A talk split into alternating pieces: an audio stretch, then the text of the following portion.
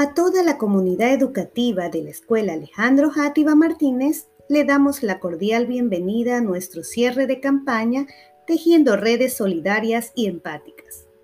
Contención emocional, ¿qué es?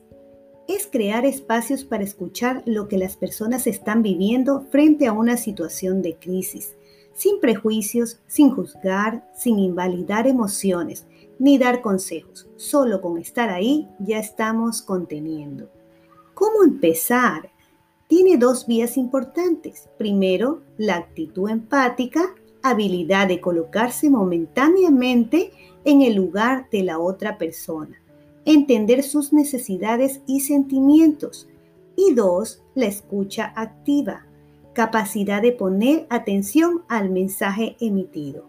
Para finalizar nuestra campaña compartiremos un hermoso video sobre las emociones.